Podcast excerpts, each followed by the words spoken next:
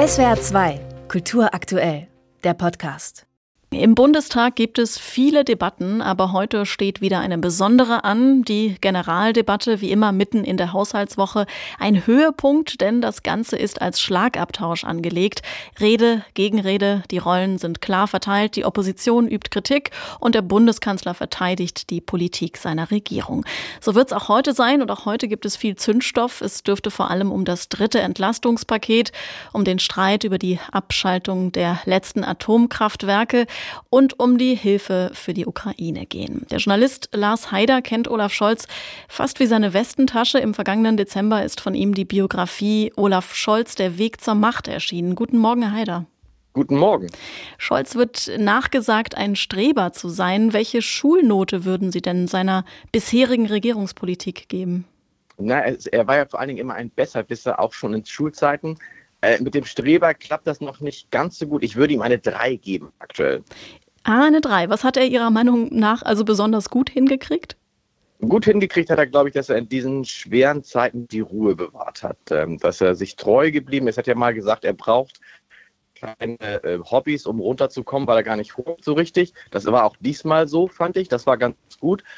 Äh, da ist er eher so im Bereich 2, aber für seine Kommunikation, da muss man sagen, da nähern wir uns schon den Bereich 4 minus und das ist noch ähm, wohlwollend bewertet. Ja, genau. Wo würden Sie, wenn Sie Friedrich Merz hießen, Olaf Scholz am deutlichsten die Leviten lesen? Ich glaube, man muss immer, man kann immer da angreifen, wo er am angreifbarsten ist. Und es ist, dass man nicht versteht, was er meint, wenn er spricht, dass er es nicht schafft, seine Politik so zu erklären, dass er alle Leute mitnimmt, dass man das Gefühl hat, jawohl, der weiß, was er tut. Und da kann man ihn natürlich total angreifen. Wobei ich immer glaube, dass Friedrich Merz der falsche Mann ist, weil er ähnliche Probleme hat wie Olaf Scholz. Aber kann man das nicht lernen? Also zu kommunizieren kann man lernen. Seine Kommunikation zu den Waffenlieferungen an die Ukraine zum Beispiel war ziemlich katastrophal. Äh, das Problem ist, glaube ich, Olaf Scholz, dass er es nicht lernen will. Er sagt ja immer gern, zu seinen Beratern, die ihm seit 10, 20 Jahren sagen, du musst anders sprechen, du musst so sprechen, dass die Menschen dich verstehen, sagt er jetzt, äh, Entschuldigung, mit dieser Art zu kommunizieren, die er alle so kritisiert, bin ich der neunte Bundeskanzler der Bundesrepublik Deutschland geworden, noch Fragen. Äh, und äh, deshalb mhm. wird er, glaube ich, an seiner Kommunikation nichts ändern. Sehen Sie dann überhaupt noch Entwicklungspotenzial bei dieser Einstellung? Also kann er an seinen Aufgaben überhaupt wachsen? Er kann mit den Aufgaben sicherlich wachsen, er wird sich aber nichts verändern. Das war mir allerdings auch klar, als er gewählt wurde. Es ist ja für mich jetzt überraschend, dass viele Leute sagen, oh, wieso kommuniziert der Kanzler so, wie er kommuniziert? Das hat er seit 10, 20 Jahren, wie gesagt, so gemacht. Man konnte das ahnen. Und daran wird er nichts mehr ändern. Er wird an seinem gesamten politischen Stil bis zum Ende seiner Kanzlerschaft nichts verändern. Die Fraktionen schicken bei so einer Generaldebatte ja immer ihre besten Rhetorikerinnen und Rhetoriker ans Rednerpult. Man hat selten den Eindruck, aber lässt sich Olaf Scholz jemals aus dem Konzept bringen? Also bei der letzten Generaldebatte hat er zumindest mal sein Skript beiseite gelegt und es wurde ein relativ munterer Schlagabtausch mit dem Oppositionsführer Merz. Das kann schon mal passieren, wenn er sehr gereizt ist. Und er ist ja am besten, wenn er mal freispricht. Also Sie müssen ihn mal erleben, wenn er auf seinen Bürgerdialogen ist, wenn er mit 80, 150 Bürgern spricht. Da spricht er ganz anders. Da antwortet er auch ganz anders auf die Fragen.